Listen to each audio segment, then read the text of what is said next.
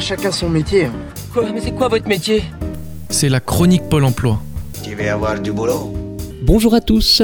Un chef de parti est demandé sur Chamonix pour un poste nourri et logé où vous serez en charge de la partie froide et des desserts dans un restaurant à la cuisine traditionnelle et savoyarde.